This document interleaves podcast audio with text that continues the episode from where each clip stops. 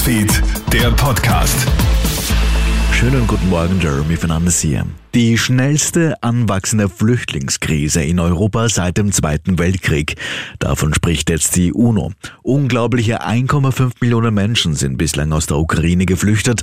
Ein Ende ist derzeit nicht in Sicht.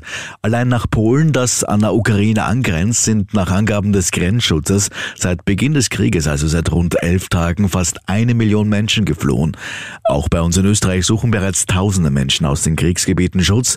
Die meisten Flüchtlinge nutzen Österreich jedoch nur zur Durchreise, sagt der österreichische Asylkoordinator Herbert Langthaler. Der Großteil reist weiter. Es bleiben bislang nur die da, die wirklich Anknüpfungspunkte haben in Österreich. Verwandte und Bekannte. Und das sind natürlich äh, viel weniger wie zum Beispiel äh, bei der afghanischen Community. Also kommt immer darauf an, wie groß die Communities sind. Und da hat natürlich auch Österreich eine Verantwortung, gerade bei den großen Communities auch die Leute zu unterstützen, ihre äh, Flüchtlinge sozusagen aufzunehmen. Du kannst helfen. Wir können ein Zeichen setzen. Die Kronehit Community hilft gemeinsam mit der Caritas. Alle Infos auf kronehit.at. Auch der zweite Versuch, die Bewohner der von russischen Truppen belagerten Hafenstadt Mariupol in Sicherheit zu bringen, ist gestern gescheitert.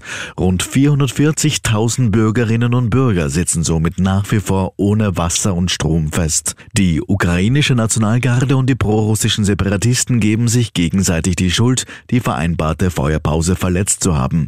Militärexperte Gernald Karner sagt zu Puls 24. Da haben offenbar einige Einheiten äh, geglaubt, äh, Vorteil ziehen zu können äh, aus dem Erkennen, dass die andere Seite die Kampfhandlungen einstellt. Heute Montag soll es zu einer dritten Verhandlungsrunde zwischen Russland und der Ukraine kommen.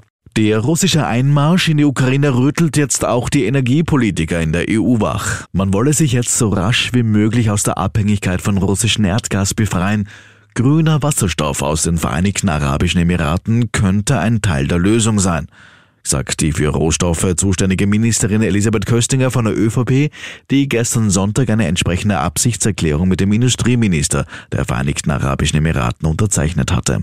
Chaos und Zerstörung bleiben in Iowa zurück. Der US-Bundesstaat wird am Wochenende von einem tödlichen Tornado heimgesucht.